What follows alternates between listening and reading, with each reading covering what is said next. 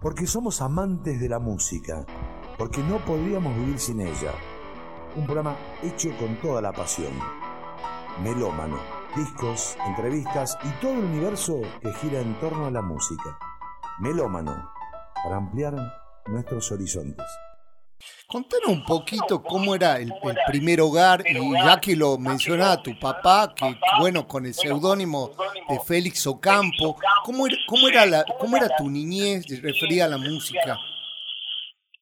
Mira, nosotros vivíamos una vida eh, con una gran este, orfandad de, de, de, la cuestión este, económica y cosas mínimas, ¿viste? Porque mis viejos eran músicos los dos, como te digo, era muy difícil conseguir eh, trabajos, tocadas y ganar plata.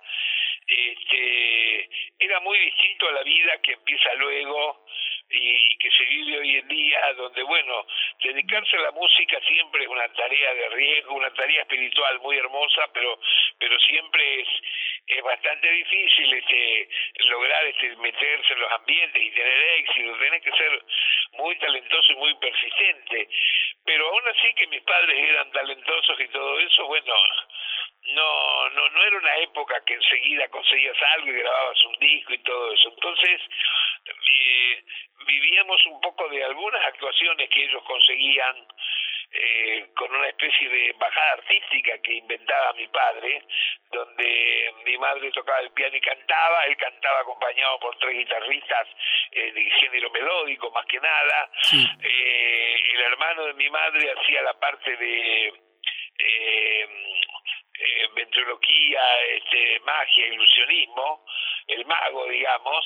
Este, ¿Qué más? Después iba un hombre también que hacía humorismo, 10 minutos, y, en el medio me presentaban a mí como el, el niñito chiquito marciano que cantaba dos canciones con pantalones cortos. Bueno, eso era un show de una hora y pico, y usualmente cuando salía a trabajo lo hacíamos por lo típico de trabajo de esas épocas, por la provincia de Santa Fe, nosotros viviendo en Rosario, lo hacíamos por la cantidad de localidades y pueblecitos que hay en todo Santa Fe que están llenos, ¿viste? Claro. Este, especialmente por la inmigración italiana, ¿viste? Muchos piamonteses, bueno, de todo hay. Entonces, bueno, tocábamos por ahí, pero no había trabajo todas las semanas y entonces había muchas épocas que no teníamos no teníamos un peso. A esto sumale que mi viejo también tenía un, un, gran problema porque tenía el vicio del juego, perdía toda la plata, bueno, vivíamos momentos bravos, pero pero sí el recuerdo que tengo siempre de mi infancia, de mi crecimiento es bueno, porque vivíamos siempre una cosa muy muy este fecunda, muy profunda espiritualmente y de música y de arte. Eh, todo el día en mi casa lo único que se hacía era hablar de cine y de música, de música y de cine. Y a lo mejor no teníamos este que se lo eh, plata sería para comer, pero eh, vivíamos con un ánimo de vida muy bueno, muy bueno porque toda mi educación fue así, fue muy bohemia, fue muy muy de hacer lo que a mí me gustaba. Tuve la suerte esa que que mis padres dándose cuenta de que a mí me gustaba también el arte y que yo tenía condiciones, desde chico me dejaron y me, me metieron en el ambiente para que yo me dedicara plenamente. Entonces yo no tuve ese problema que después me he encontrado mucha gente y me sigo encontrando jóvenes que se quieren dedicar a determinada tarea artística y sus padres, eh, por querer hacerles un bien, le, piden a la fuerza que termine una, carrera, un estudio determinado y después se pongan a estudiar música, por ese viejo criterio cultural que hay, que parece que si vos te dedicaras a la música no es un trabajo. Yo siempre me, da, me da risa porque digo, al diablo, a veces sigo encontrándome que me tomo un taxi y un tipo no me conoce, ponele, y sale una charla que podés hablar en un taxi normalmente y te dice el tipo, este, ¿y vos a qué te dedicas? Y yo le digo, no, soy músico. Y el tipo dice, no, no, pero ¿de qué trabajas? ¿Entendés? Hay un criterio equivocado porque la verdad que eh, es un rompedero de lomo de dedicarse a la música que no puede ser. Dedicarse con responsabilidad, dedicarse con, eh, con estudio, ¿no? Todo eso. Eh, este, es de mucho sacrificio. Lo que sucede es que el que realmente lo tiene como vocación, tiene la música como vocación, no siente para nada de que está rompiéndose el lomo, ni trabajando, ni nada. ¿Por qué? Porque está haciendo algo que le llena la, toda la parte espiritual, todo su corazón. Claro, Entonces no dice, ay, ahora tengo que ir a estudiar esto, música, al contrario, está contento. Y por eso alguna gente que no entiende esto cree de que estás de joda, ¿viste? Eh, siempre pongo el ejemplo de que cuando éramos bien chiquitos, iba al colegio y, y había estaba la hora de música el, el colegio Rosario, claro, como en todos los colegios. Pero a mí me llamaba la atención porque a la hora de música le decían la hora de la joda. Claro. Porque era como una hora que los chicos se jugaban, se tiraban a la retranca. Eh, eh, en una palabra, quiero decir, no le enseñaban nada de música a nadie, ¿viste? Pero bueno, eh, lo tomaban con nada más que como una cosa recreativa. ¿Vos sabés, Así que bueno, este, sí. Vos sabés, Lito, que que, muchos músicos, y te voy a citar uno porque sé de tu admiración también por Piazzolla, dice la nota Pipi Piazzolla y me comentaba, mira que viene de familia de músicos, ¿no? Astor, Daniel, él, la, lo que le había costado en un principio, que los padres no le digan, pero mira lo que le costó a tu abuelo, mira lo que le costó a tu papá. Y en el libro este hermoso que vos escribiste en mi banda sonora, y planteas que a los 13 años vos le, le planteas a tu mami el hecho de dejar la educación, digamos, formal. O sea que... Ah, sí, sí, sí, sí. No, no, mi vieja era marciana, ¿entendés? Por eso yo me río. Vos sabés que tengo una anécdota más que, que no la puse, creo, en el libro, porque me la contó un amigo después que salió ese libro yo tengo una barra de cuatro o cinco amigos ahí que a veces menciono en capítulos, locos por el cine, ¿viste? que bueno, que los he visto siempre cada vez que vuelvo a Rosario, que es todos los años, que siempre voy a tocar o algo así. Este, bueno, de esos, amigos eh, los veo, pero bueno, pasó tanto tiempo que hay un par de ellos que han fallecido y no sé qué. Este, pero hay uno de ellos que me contó hace unos años atrás, eh, justamente después que salió el libro, mi banda sonora, me contó una anécdota que yo me olvidaba, porque yo tengo una memoria infernal, te digo, gracias a Dios. Sí, sí, sí. pero yo lo que no me acuerdo son cosas que yo hablaba, porque eso se acuerda a la gente que se acuerda de ti. Claro. Entonces yo tengo registro de todo, cómo se llama este, quién toca acá, cómo se llama el título, qué película, eso todo. Pero si no, no me acuerdo cosas que yo decía, porque para mí es como una cosa mía personal y no, eso no lo registro yo. Entonces este amigo, mira la anécdota que me cuenta. Dice que un día, como nosotros entre otras cosas que no teníamos plata, no teníamos, no teníamos tocadisco. ¿Me entendés? Yo para escuchar discos iba a una casa del centro donde que es donde, por donde vivíamos porque estaban las, las pensiones que estaban por el centro. Y entonces yo cuando tenía unas moneditas ahorradas iba a una casa de música que la señora de la casa de música eh, por unas monedas que yo le daba me dejaba una hora en una piecita escuchar discos nuevos. Entonces yo elegía este, este, este, este me metía solo en la piecita con, uno, con otro tocadijito chiquitito eh, que estaba apartado del negocio y ahí escuchaba durante una hora, le pagaba con la moneda y me iba. Y esto lo hacía ponerle una vez por semana, cuando tenía algunos manguitos, ¿no? Entonces este, no teníamos el tocadisco para escuchar nada. ¿Y qué hacía? Había algunos domingos que me iba a la casa de uno de estos amigos que sí, que tenían un que tenía un combinado grande que se oía muy bien y, me iba este, a escuchar discos con él y a charlar y bla bla bla, ¿no? Entonces me dice el amigo que hay un domingo que yo llegué, llegué a eso de las dos de la tarde, ponele, para escuchar que habíamos quedado, y dice que cuando abre la puerta para recibirme yo le digo, eh, sí, dame, dame un bizcocho, dame alguna cosa que, que tengo un hambre impresionante porque hace dos días que no comemos en mi casa, dame un bizcocho, algo. le digo, ¿sabes? Eh, pero se lo digo así, riéndome. Imagínate. Entonces él se queda impresionado, ¿sabes? Y se va a la cocina yo me quedo ya en, la, en, la, en su pieza donde tiene el tocadisco y él se va a la cocina y le dice a la madre, mamá, ¿quedó algo de la comida de hoy? Sí, sí, le dice, quedó, qué sé yo, estofado, ponele lo que fuere, ¿no? Dice, no, dice, porque ahí vino este amigo mío, Lito, dice, y me pidió un pan o algo, dice, una galletita, porque eh, tiene problemas en la casa y hace un par de días que no comen nada, ¿no? Y entonces la, la, señora se ve que se quedó preocupada y dijo, pero pobre nenito, ¿cómo, cómo no va a comer? Bueno, la cuestión que a los 10 minutos la madre me trae, donde estamos escuchando disco, me trae este eh, un plato con con cubiertos, un, un vaso con Coca-Cola y un poco de estofado y, un, y pan. Me trae para que coma. Claro. Imagínate un almuerzo, yo, uh, señor, no, le se hubiera molestado, bueno, nada. La cuestión es que me comí todo y seguimos escuchando disco y al, al diablo. Y me he quedado ahí como un par de horas, ¿viste? Entonces, este, cuando me estoy por ir, la madre se acerca y le dice a su hijo delante mío, eh, el hijo trabajaba este, de, en una perfumería. Le dice, ¿por qué no hablas ahí en tu trabajo si tienen alguna changuita para darle a este, a este amiguito tuyo, algo? Dice, para repartir, lo que sea, dice, para que para que hasta hasta que salgan de estos apuros los padres tengan unos pesos, ¿no?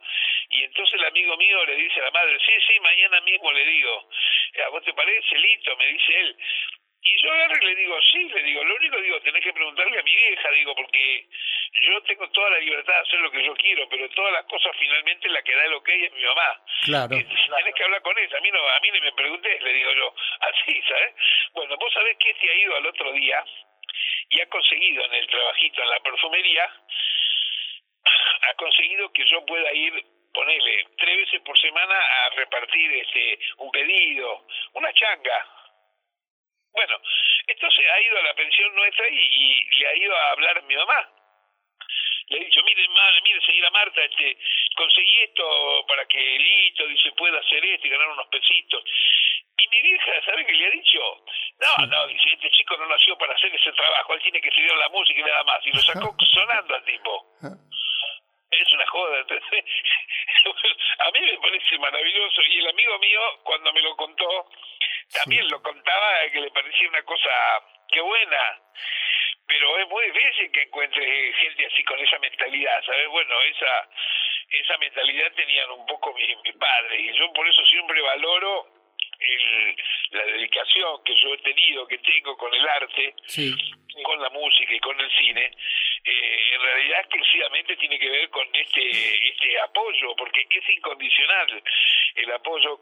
Vos necesitas el apoyo de, de tu casa, de tu familia, porque cuando vos salís a dedicarte a algo que te gusta mucho y es algo artístico, con este caso la música, vas a tener inevitablemente una cantidad de, de tormentas y de problemas y de inconvenientes. Lo vas a tener porque es difícil llegar, porque los ambientes son eh, muy competitivos, porque hay mucha envidia, hay eh, mucha deslealtad en muchos casos, es muy difícil el terreno, tenés que tener mucha fuerza. Ahora, si vos no tenés el apoyo de tu casa, de tu familia, eh, imagínate, tenés este, dos problemas, tenés el problema de que no te apoyaron en tu casa y el, problema, que no te apoyan afuera. En cambio, si vos tenés esta, esta, este apoyo de tus viejos, eso a vos te da una fuerza espiritual que en algún momento que tenés inconvenientes, como la mayoría en algún momento de la vida nos pasa algo y tenemos, vos tenés una fuerza como para estar plantado bien, ¿no? Eso sería la historia. Melómano, conduce Pablo Flores Espeche.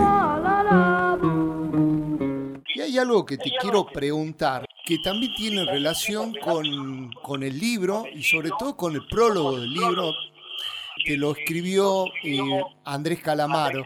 Él habla el inventor del invento. ¿Por qué se toma, por qué se toma Lito los gatos eh, y no los gatos salvajes? Porque si el invento traspasa lo que es la balsa, eh, sino lo, el fundamento de lo que es la música en nuestro idioma, un concepto diferente de abordar la música, ¿Por qué con los gatos y no con los gatos salvajes? Bueno, lo que pasa es esto. Los gatos salvajes es para mí, eh, digamos, la experiencia piloto de ¿no es cierto? Eh, los Gatos Salvajes era, era un grupo que antes que yo entrara, yo entré ahí a punto de cumplir los 15 años, era un grupo de, de muchachos que tenían 5 años más que yo, imagínate, en esa época tener una diferencia de 5 años generacionalmente era algo bravo. Entonces, bueno, yo entré porque se quedaron sin cantante porque les tocó ir al servicio militar al que tenían y probaron otro y otro y no les gustaba y entonces al final me tomaron a mí, pero me tomaron con cierta duda porque yo era muy chiquito, 15 años, ¿entendés? Bueno, yo fui con mi guitarrista y empecé a mostrar que estaba inventando unas canciones, así le llamábamos a lo que hacía, no era estoy componiendo y decía, estoy inventando esto, inventaba una cosita, otra, bueno. Y comenzamos a sacar uno o dos temas como para joder. De pronto los temas empezaron a sonar bien y ahí en Rosario, que desde siempre era y es un lugar que está siempre lleno de músicos y bandas, este, empezamos a tener más éxito que el resto de las otras bandas en los bailecitos donde tocábamos. Y empezamos a hacernos muy populares, especialmente también, no solamente porque sonaba bien el grupo, sino porque éramos eh, los únicos que hacíamos temas propios claro. al sacar los temas míos, ¿viste? Entonces sacamos dos y después sacamos tres y llegó un momento que teníamos eh, como media docena de temas que finalmente son temas que van a parar al único primer LP que hay de los gatos salvajes, que es el que ahora en muchos lados se considera como el primer disco de rock hispano parlante, de rock de autor, porque a veces aparece otra gente que por el ánimo de discutir o lo que sea, te dice, bueno, sí, pero, en México, sí, sí, sí, sí, sí. Claro, pero eso, eso es otra cosa, bueno, entonces este nosotros con orgullo llevábamos esta, esta bandera y vinimos a dar una prueba a Buenos Aires. Y una de las cosas por las cuales más o menos teníamos trabajo y nos identificaban era por eso, porque éramos los que tocábamos una cosa de uno, una cosa personal y en castellano, ¿no es cierto? Pero bueno, no, no era el tiempo del gran éxito, grabamos ese disco, eh, no se vendieron muchos discos, nos llevamos en el medio una sorpresa cuando ya nos estamos separando, como pasa con la mayoría de los grupos, cuando no hay resonancia, no hay trabajo, no hay éxito, se separan porque uno se quiere ir para un lado, el otro que se quiere volver a su casa. Entonces, me acuerdo que al último momento que nos está nos estamos por separar, sale sale un concierto para que vayamos a tocar, que nos contratan en Paraguay. Y bueno, y vamos como, no te digo de mala gana, pero vamos como desilusionados, que vos sabés que el grupo ya de ahí no tocamos más. Y cuando llegamos a Paraguay resulta ser que en el aeropuerto nos están esperando mil y pico de jóvenes que se sabían los temas de los gatos salvajes, las letras, todo. Era como que teníamos más éxito ahí que acá. Sí. Pero era una locura lo, lo, que gustaban los gatos salvajes. Bueno, de cualquier manera, eso fue una gran satisfacción, pero no impidió no impidió que nosotros nos separamos. Entonces, como cuento siempre, solamente del grupo de los cinco que éramos, nos quedamos los dos más decididos a continuar con esta aventura, que era el organista Ciro Fogliate y yo. Entonces nos quedamos en Buenos Aires viviendo a la caza y a la pesca, acompañando cantantes en algún lugar. Yo tocaba el bajo también. Entonces a veces tocaba en cabaret, en cualquier lugar para ganarme los mangos la noche. Él acompañaba a otro por otro lado. Eh, las veces que conseguíamos eso, con eso sacábamos para pagar una pieza para dormir y otras veces nada, dormíamos en una plaza, en cualquier lado. Son cosas típicas también que pasan por la edad que teníamos. Eh, todo también estaba, no se vivía con, con dolor, ¿me entendés? Sino que era, bueno, esa era tu jugada. Y nosotros no queríamos hacer otra cosa que no fuera a eso. Queríamos hacer un grupo así. Tardamos un año más en hacerlo, el grupo, el que fuera como los gatos salvajes, pero con otros integrantes hasta que conformamos los gatos como lo conoces y ahí fue que tuvimos la suerte de en un lugar que damos una prueba que sacan a los pocos meses un disco y el disco empieza a tener éxito. Por eso tanta gente eh, considera que en la parte negocio el inicio del rock argentino es con La Balsa porque fue el primer disco que salió y que vendió cerca de 300 mil y fue un éxito en, todos los países.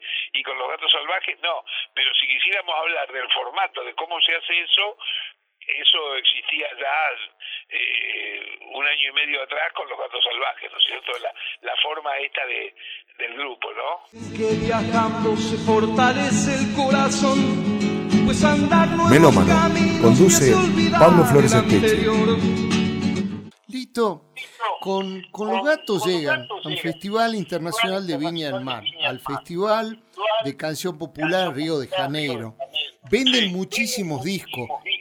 Solo imaginarme que la, lo que declararon las compañías de lo que vendieron, que no es lo que vendieron. Revolucionan todo. Eh, ¿Por qué te corriste de la obviedad, ¿sí? de la, como se dice hoy, de la zona de confort, ¿sí? de lo que venía siendo algo que estaba como aceitado, ¿no? Para de repente comenzar a juntarte con Domingo Cura, con Dino Salud. Claro, claro. Bueno, te lo, voy, te lo voy a contestar sintéticamente. Dale. Y por un lado está la cuestión personal musical yo desde que empecé a componer las canciones, desde Los Gatos Salvajes, y después pegué un paso evolutivo con Los Gatos, después como solista, después empecé a estudiar para poder eh, tocar con orquesta y hacer arreglitos de, de, de un montón de música de películas. Eh, siempre he sido, soy un obsesivo con eso. Entonces siempre tengo en mi cabeza un montón de, de planes eh, que yo considero que son para crecer musicalmente, sin perder mi estilo, mi manera de tocar el piano y la guitarra, mi manera de cantar, mi manera de las melodías y las letras, pero siempre con cierto punto evolutivo y de refinamiento mayor. Entonces, cuando vos querés seguir avanzando en hacer eso, muchas veces no coincide con que tus compañeros quieran seguir haciendo lo mismo, porque también ellos tienen otros planes. Uno quiere tocar blues, el otro quiere tocar qué sé lo que fuere. Y tampoco coincide que la evolución que vos querés le parezca extraordinario a nadie que maneje algo que tiene que ver estrictamente con el negocio. La gente del negocio, la gente de lo como llaman la industria, lo que prefiere es que una vez que vos la pegaste con algo, no te muevas de ahí y te pases toda tu vida tocando la misma onda, el mismo estilo, para no quebrar el negocio. Ahora, el que te vas a bien o mal con el nuevo paso evolutivo al que te vas a dedicar, es un riesgo que vos corres con total satisfacción. No, no lo haces porque porque es que no querés más vivir ni bien ni mal ni nada. Lo haces porque es una cosa que sale de tu, de tu cabeza y de tu corazón que vos querés hacer eso. Entonces yo empecé a, a evolucionar y a meterme en otras cosas. Me, me interesó mucho lo de la, la fusión, lo de eh, empezar a tocar con tipos que eran más grandes que yo, pero que venían del folclore y del tango, pero yo no iba a hacer tango ni folclore. lo que iba a hacer es fusionar justamente esos elementos. Bueno, todo lo que más o menos, si conoces mi discografía, sabés que he hecho y que hoy en día forma de alguna manera, al pasar tantos los años, parte más estable de la música popular en nuestro país y de mi carrera especialmente. Ahora, nunca yo en el momento que se terminan los gatos, esto, aquello y lo otro, me puse a pensar en qué iba a pasar al otro día, ni si iba a ser más negocio menos negocio. No, nunca hice eso, porque mi educación, mi educación para dedicarme a la música desde chico, nunca fue que me hablaran de, de plata, de éxito. En mi casa no se hablaba de eso, no se hablaba de que eh, vos tenés que tocar la música que querés porque vas a ver la cantidad de plata que vas a ganar.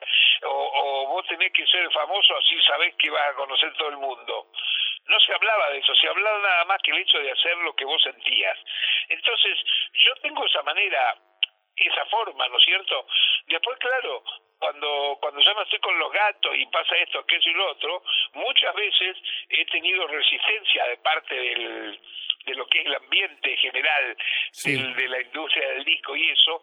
¿Por qué? Porque he tenido diferencias en que yo quiero hacer una cosa de tal manera y ellos, eh, con, con justa razón, quieren otra. Está bien. Ellos cuidan su dinero y su espacio y yo cuido mi, mi cabeza y mi música. Entonces, bueno, yo soy en ese sentido muy firme, muy, muy cabeza dura y cuando una cosa no sale como yo se la estoy proponiendo o la quieren toquetear, yo me marcho y no hago nada. A veces eso eh, hace que me, me eh, se difunde menos la obra que yo hago. Melómano, conduce Pablo Flores Espeche. Hay un hijo tuyo que es melopea Y hay una anécdota muy linda como para comenzar a entrar en la parte de Melopea, justamente con el Cuchi y lo que fue el pedido para el crédito para Melopea. ¿Te animás a contarla?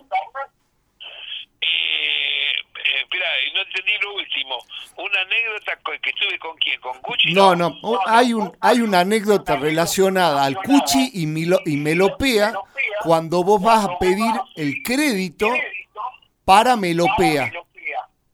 Ah, sí, sí, sí, sí. Claro, cuando nosotros comenzamos Melopea, imagínate, a mí se me ocurrió la idea de armarme este sello porque yo ya tenía muchísima experiencia con los sellos grandes de la industria, donde donde comencé de adolescente con los gatos, los gatos salvajes, todo lo que sigue. Y pero claro, pasó la vida y yo ya además quería producir otros discos, no míos, discos como me gusta de otros artistas, no otras músicas. Y entonces mm, pedí a las compañías para las cuales yo estaba y me frenaban, me decían, no, esa música es rara, qué sé yo, no hagas esto, no, eh, bueno, era, era, está bien, los tipos me daban su parecer, ellos cuidan su negocio y yo no, no critico eso. Lo único que yo tenía que buscar una salida, una vuelta, para yo poder realmente eh, producir lo que a mí se me diera la gana. Después si perdía o no perdía es un problema mío, ¿no es cierto? Bueno, entonces en, en ese comienzo, bueno, estábamos haciendo el estudio de grabación que nos llevó como tres años hacerlo. Sí. Pero exclusivamente por el tema del dinero porque para, para poder hacer la sala bien bien hecha como es, que suena muy lindo en el estudio de Melopea, y que era en la casa de mi madre, en sí. donde es ahora, claro, siempre fue ahí.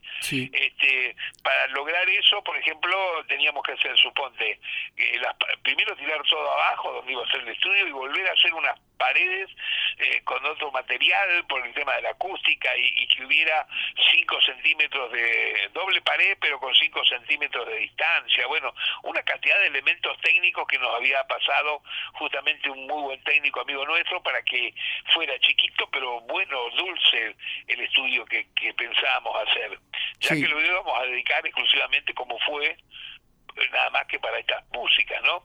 Entonces, yo tenía, suponte, dos muchachos trabajando como albañilería, haciendo la pared, y, terminado el fin de semana les pagaba y no, me, no tenía más guita. Entonces les decía, bueno, esperen que tengo que salir a hacer más shows y cuando junte plata de nuevo lo llamo. Entonces a lo mejor salía dos semanas a tocar de aquí para allá y ahí los llamaba de nuevo, que tenía de nuevo para pagarles, y venían y hacían la pared de frente. Siempre, había problemas que hoy que los contar son divertidos finalmente. Pero bueno, eh, todo estaba bien porque estaba dentro del orden de que cuando haces una cosa que a vos te gusta, ninguna cosa te frena y lo haces siempre con buena voluntad y tirando para adelante. La cuestión que nos llevó un tiempo comprar este, las máquinas, las cosas, los baffles, eh, eso es un, era una inversión que yo no tenía la plata. Bueno, llegó un momento que el estudio lo prendimos, funcionó y sonaba bárbaro. Vamos a empezar a producir algo, ok. Entonces, yo tenía para producir las nuevas cosas, y entre algunas de las nuevas cosas estaba que teníamos un álbum de Cuchi. Sí. Bueno, entonces, eh, a mí no me quedaban más que, no sé, tres mil pesos, ponele. Este, y necesitaba tener un un poco de plata, que me prestaran o algo, para por lo menos inaugurar el sello saliendo con ocho álbumes, no va a salir con uno solo. Claro. Claro. Eh, esto que te cuento ahora eh, no existe como problema porque Melopea ya cumplió 30 años y tenemos a través del tiempo 650 álbumes de catálogo producidos. Pero en el comienzo no teníamos nada, lógicamente, ¿entendés? Y yo me había decidido hacer esto, ya parecía un capricho, porque me daba cuenta que los inconvenientes que tenía con los otros eran tremendos. Entonces yo agarré viste un día y dije, eh, si yo me sigo esperando que los que los otros me den el ok para producir algo, se me va a pasar el tiempo y nadie me va a dar nada. y si me meto a hacer esto yo solo, voy a tener complicaciones, que voy a tener complicaciones económicas, voy a tener complicaciones que después va a ser muy difícil divulgarlo porque nadie nadie te quiere dar nada, pero no me importa, voy a tener lo que para mí vale más, que es la libertad de hacer lo que uno quiere. Sí. Entonces yo dije, cambio la problemática de lo que me pase, pero por tener yo la decisión absoluta de grabar lo que a mí se me canta, tanto en lo personal como en, la, en las producciones. Entonces, bueno, en ese momento me acuerdo que salió una eh, de tantas cosas, alguien me dice, mira, hay un, hay un banco, un banco que ya no existe, que creó algo que se llama cuenta cultura. ¿Sabes? Sí. Dice, ¿por qué no lo vas a ver al tipo? Dice que a lo mejor sabiendo esto es ideal, dice, se llama cuenta cultura y te dan este un, un adelanto de dinero que después te lo van cobrando a poco. Bueno, che, la cuestión que yo fui a hacerlo al tipo, no al gerente, que se llama, ni me acuerdo cómo se llama el tipo, o nada. Y entonces yo fui humildemente con lo, con lo que teníamos, ¿viste? Que íbamos a sacar dos discos míos, uno de, uno de Manolo Juárez, sí uno de Gonzalo Rubalcaba y bueno, y en el medio estaba el del Cuchi. Sí. Bueno, el tipo me dice, bueno, voy a, voy a mirar un poco con mi gente acá, dice, dame una semana, pibe, me dice el, el del banco, ¿sabes? Cuando voy a la semana, el tipo mira lo que me dice. Dice, mira, estuvimos analizando acá lo que vas a sacar con tu sello, dice. Y dice, este, seamos honestos, dice, vos en realidad no querés ganar guita, ¿no? Me dijo el tipo. Y le digo, pero ¿por qué a qué viene eso? Claro, el tipo quería que yo sacara Claro. O quería apoyarme si yo sacaba, qué sé yo, no sé, música sencilla, de baile y que gane mucha plata. Entonces yo me di cuenta de las intenciones del tipo, le dije, mira, yo no estoy pensando en cuánta guita tengo que ganar, e-, ese es un proyecto. bueno Y él me dijo, mira, estuve mirando, dice, está bien, está en tu disco, está, dice, el disco de eh, ese, ese Pucci Leguizamón, Pucci. Todo así, ¿entendés? O sea que mirá en qué puerta estaba yo. Bueno, la cuestión es que nada, me fui ahí, después empezamos a, ahí, a veces conseguíamos algunos pisos para pagar tapas, a veces no, a veces eh, nos fiaban, a veces, hasta que nos empezamos a solidificar un poco sí. y, y, pasamos toda la primera tormenta. Eh, y también tuvimos suerte en, los dos primeros años que tuvimos algunas pegadas que nadie se imaginaba, ¿viste? Con motivo de que a mí, por ejemplo, me gusta tanto el cine. Sí yo firmé un contrato con un francés sí. que el tipo era dueño de, de bandas sonoras, de películas, de películas muy famosas.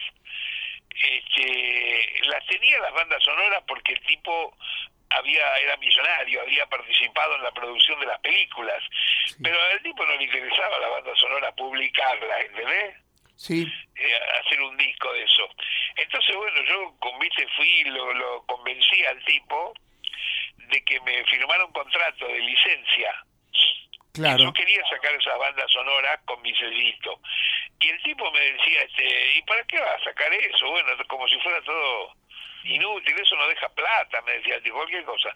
Eh, y yo la verdad que lo que yo quería era adornar el sello siempre en el sello lo que hay son cosas de melopea, pero alguna vez que otra hemos tenido alguna licencia de algo que nosotros no hemos producido como las bandas sonoras de estas películas, como una época tuvimos también un disco de Miles Davis y uno del Milton Pascual, pero es como para sumarle un poco de, de, elegancia al, proyecto, de, de, ver que también eh, tenemos otras cosas internacionales, ¿no? Vos sabés, Lito, eh, que, que yo soy un fanático de tu sello, y más allá de, más allá de lo del Cuchi, eh, que sacaste los tributos y, lo que es la, la redada y, la redada también eh, el disco, la, parte en vivo que se grabó en Rosario, yo rescato muchísimo porque como amante del jazz de la primera época, eh, salieron editados muchos grandes, desde Fad, desde, no sé, eh,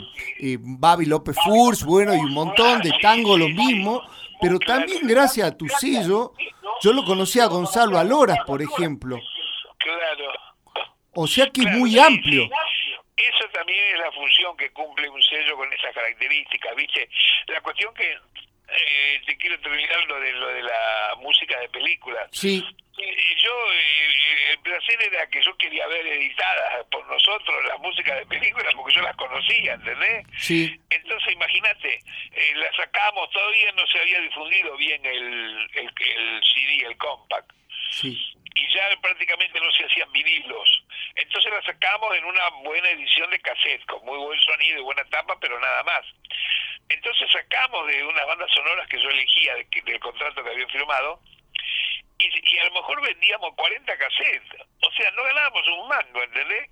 Pero yo me daba el lujo que dentro del catálogo de Melopea vos podías encontrar eh, un álbum que era la música de las películas de Alfred Hitchcock, Sí. otro era la música de las películas de Truffaut, otro era las películas de Almodóvar, otro era la música en las películas de Fellini. Ajá. Bueno, todo eso era, ¿sabes? Pero se vendía muy poco eso, porque inclusive después que nosotros hicimos eso, después, mucho después, empezó a ponerse un poco como más de más costumbre, más de moda, el que sale la banda sonora de películas en los últimos 10, 15 Sí, años. sí, sí, sí. Pero no en ese momento, en ese momento era una locura.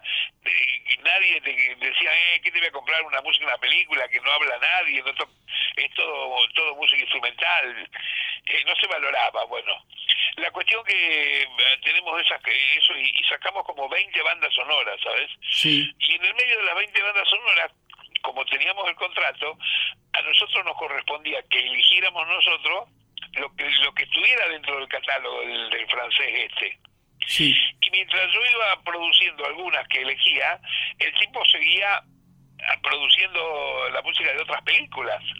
Y un día aparece que produce la música de una película que fue muy famosa en nuestro país, que se llama Las Cosas del Querer. Claro. Bueno, esa película fue muy famosa porque habla mucho de la migración, inclusive de la migración que viene para Argentina, de los Sí. gallegos, todo eso. Y, tenía mucha mucha canción flamenca, que y lo otro. Entonces la gente salía del cine y decía, qué linda la canción esta, qué linda la otra, ¿dónde se podrá conseguir eso? Bueno, entonces yo me di cuenta de eso, ¿sabes?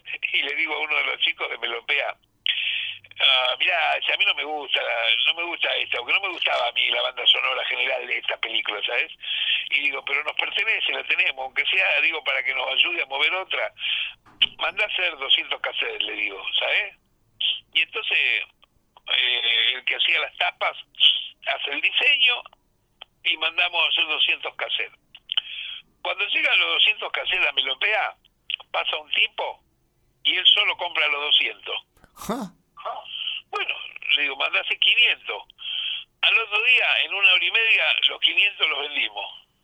Mira vos. Era, era una locura, ¿sabes? Entonces, bueno, yo me empecé a reír, digo, este, esto, bueno, empezó a venderse, a venderse, a venderse, a venderse, y, y eso, aparte de ayudarnos económicamente en ese periodo, Sí. también hacía que un poco eh, se sabía que quién era el sello Claro. Porque cuando cuando recién recién empezábamos cuando iba un vendedor alguien este, a decir soy vengo del sello Melopea no lo sabían ni pronunciar Claro. decían Melopea Melo qué qué es eso ¿entendés? era muy difícil entonces con esto de que se empezó a vender a vender a vender empezó a, a hacerse un poquito más popular y también a que algunos miraran qué otras cosas teníamos en el sello Sí. bueno te lo hago corto Sí.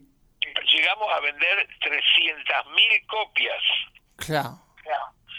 Entonces con eso sacamos muchísima plata para hacer 20 álbumes de otras cosas y los 20 álbumes de otras cosas no vendieron como eso, pero pagaron la producción, pudimos hacerlo, que eso es lo lindo, ¿no? Y en el medio de las producciones que hice, por ejemplo, produje los tres primeros discos de Adriana Varela, Claro, claro. que tuvo suerte ella de, de, de entrar enseguida por, por su carisma, por su personalidad, y empezó a venderse también mucho el disco ese. Después, al tiempo, seguí sacando algunas cosas de película con buen ojo, Sí. y saqué, que también me correspondían, saqué la de aquella película que se llama Ghost. Ah, no, no, esa no la sabía. Bueno, saqué esa, esa vendimos como 70 mil. Claro. Después saqué la, ¿cómo se llama? La Sociedad de los Poetas Claro. Muertos. Sí. No, bueno, esa, esa vendimos 50 mil. Entonces, eh, empecé pasamos en un, fue un año que pudimos realmente fortalecernos un poquito con, con la parte económica. ¿Sabes qué otra cosa rescato mucho del sello, Lito? En que en los tributos, por ejemplo, porque queda un registro, más allá de que hay cosas que no están grabadas, como el Cuchi, el hecho de que, mm, o Atahualpa, por citar alguno, el tributo permite rescatar la obra y que accedamos mucho para cosas que no conocíamos. Es que también esa es mi intención, viste, que a mí me gusta cuando se da la posibilidad eh, poder sacar este documentación sonora que si no queda perdida, ¿entendés? Por ejemplo, los dos discos que tenemos de Atahualpa Yupanqui, claro, los sacamos porque nos dio permiso su, su hijo. Y le pagamos su regalía, lo que se vende a él, ok. Pero nosotros conseguimos esa, eh, esos dos programas de radio porque los tenía guardado un amigo nuestro, Julio Álvarez Vieira. Sí. Y entonces él le encantaba el sello nuestro y un día vino y nos dio la sorpresa. Mirá, yo tengo esto, y la verdad que lo, se lo quiero dar a ustedes porque ustedes son los que lo van a atesorar, los que lo van a cuidar y a publicar. Y, bueno, yo casi me desmayo, imagínate, y sacamos los dos discos. Y esos dos discos que lo compaginamos y lo masterizamos bien y todo, pasan a ser dos discos nuevos, pero que los inventamos nosotros del programa de radio. Por supuesto. Y eso es lo lindo cuando podés conseguir material así que, que registrás, ¿no? Así que, bueno, eso un poco ha sido la idea, este, con, es la idea con Melopea, Listo. que es la de, la de poder ese, tener libertad para hacer las cosas de uno, nada más. Buenísimo. Iba pisando la luna. El Melómano, conduce Pablo Flores Espeche. Como vos hablabas en un momento del tema de la composición, y hay algo que a mí me, me sorprende mucho como amante de tu obra, y es que un par de obras salieron de una manera espontánea, no solamente la balsa, o sea, solo se trata de vivir, no importa la razón, para John, como para citarte alguna. Eh, y para, para, un, para un tipo que constantemente hace énfasis que para lograr algo hay que insistir, eh, ¿qué porcentaje le atribuís a la insistencia, a la constancia y qué porcentaje a la inspiración? Mira, yo en, la, en, el, eh, en, el logro final hay una sumatoria de todo esto que estás mencionando, pero eh, es importante lo que uno tiene en la cabeza, en el sentimiento al hacerlo, porque si uno lo hace está convencido, eh, luego si no logra que salga a la luz o que tenga un poco de éxito, uno igual se queda tranquilo y sigue adelante. Sí. Esa es la única condición que hace que vos sigas adelante haciendo lo tuyo. Ahora, bueno, yo he tenido la suerte con muchas de las canciones, por ejemplo, que mencionás que sí, que han tenido gran éxito, pero también he tenido épocas o, o, momentos en donde ha venido gente o se me ha acercado gente para que haga tal o cual o cual cosa porque me dan mucha plata de algo que no está dentro de lo que es mi gusto personal y yo no lo hago. Claro. Este, ahora, ¿qué pasa? Eh, la, el tema de la de la inspiración, bueno, en buena hora, el sentimiento de uno en buena hora, eh, nunca debería estar relacionado con, con la cantidad de plata que puedas ganar o no. Después si te va bien y viene un feedback de éxito y todo, pero en buena hora, bien recibido, todos los músicos, todos los compositores necesitamos de todo, para vivir, para continuar, para comprar cosas, para los instrumentos, es un lío, pero no puede ser que eso sea eh, la, la, cosa primera con la que uno salga, ¿viste? Por eso a veces yo critico lo que sucede en los ambientes, porque eh, se le da más bolilla a veces el objetivo que tiene lo que estás escribiendo, eh, el futuro que pueda tener a nivel mercantil, que, que lo que es este la obra en sí, la música, ¿no es cierto? Sí. Pero bueno, así es como se maneja el mundo. Pasa también con muchas películas, ¿eh? pasa en todos lados esto, sí. Tengo que conseguir Melómano, conduce Pablo Flores hay mitos sobre eh, lo que es, eh, para mí no es tu mejor obra, que es La Balsa. Sin lugar a dudas tengo otros temas que están muy por arriba, en mi gusto, ¿no? Pero pero me gustaría que vos la aclares. ¿Por qué surge la confusión con la balsa? ¿Cuál es la verdad? Y también nosotros del interior, mucho, mucho se habla sobre la perla del once, sobre que es la cueva, y si nos puede de alguna manera cinematográficamente eh, ponernos en ese mundo de los 60 y cómo era.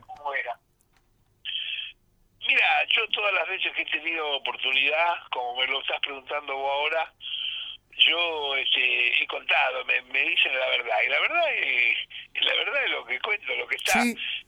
Digo, eh, si vos tomás el disco, porque te digo, la cantidad de calumnias y mentiras que hay por ahí son increíbles, digo, hasta leí en un libro de un tipo que el tipo dice que cuando salió la balsa yo no puse el nombre de, Tanguito en el disco. Y, y, está desde el primer disco, ¿cómo no va a estar? Sí. Bueno, quiero decir, eh, ese tipo de cosas son muy, muy perversas y muchas veces ocurren en los ambientes, tienen que ver con envidia, con gente que, que no se banca que algo te salga bien o de determinada manera, qué sé yo, lo que fuere. Ahora, eh, yo no le doy ningún otro valor más que, que el que tiene del éxito que tuvo la canción, la balsa, porque ese éxito que tuvo yo creo que tiene que ver con una cantidad de cosas que fueron una innovación para la época. Primero, la banda esta sonaba muy bien, la banda nuestra, Los sí, por supuesto. Segundo, el, formato de la canción es novedoso para la época. La letra, hablando metafóricamente sobre una necesidad, una búsqueda de libertad, era novedoso. Mi manera de cantar era novedoso. Entonces yo creo que todas esas cosas son las que dieron eh, un puntapié para que sea un éxito y después una vez que vos tenés un éxito tan grande se va arrastrando año tras año porque después lo canta otro, lo graba otro, lo reeditan, lo sacan y bueno, mira, para que te des una idea, ahora están este están por estrenar una serie de sobre la vida de Maradona. Sí, sí, sí. Que han hecho por Estados Unidos y México que la van a estrenar, este, creo que la estrenan a fines de octubre. Claro, con, el año de Maradona. Claro, y la van a dar en 240 eh, países. Bueno, entre otras cosas, aparece la balsa. Mirá vos. ¿Entendés? Entonces, bueno, eh, cuando tenés una cosa así, que sí. Entonces, yo, no, yo no, le fijo ningún valor ni mayor ni menor al resto de las cosas que escribo. Yo imagínate que tengo escritas cerca de más de 1.300 canciones. Sí, más de 100 discos.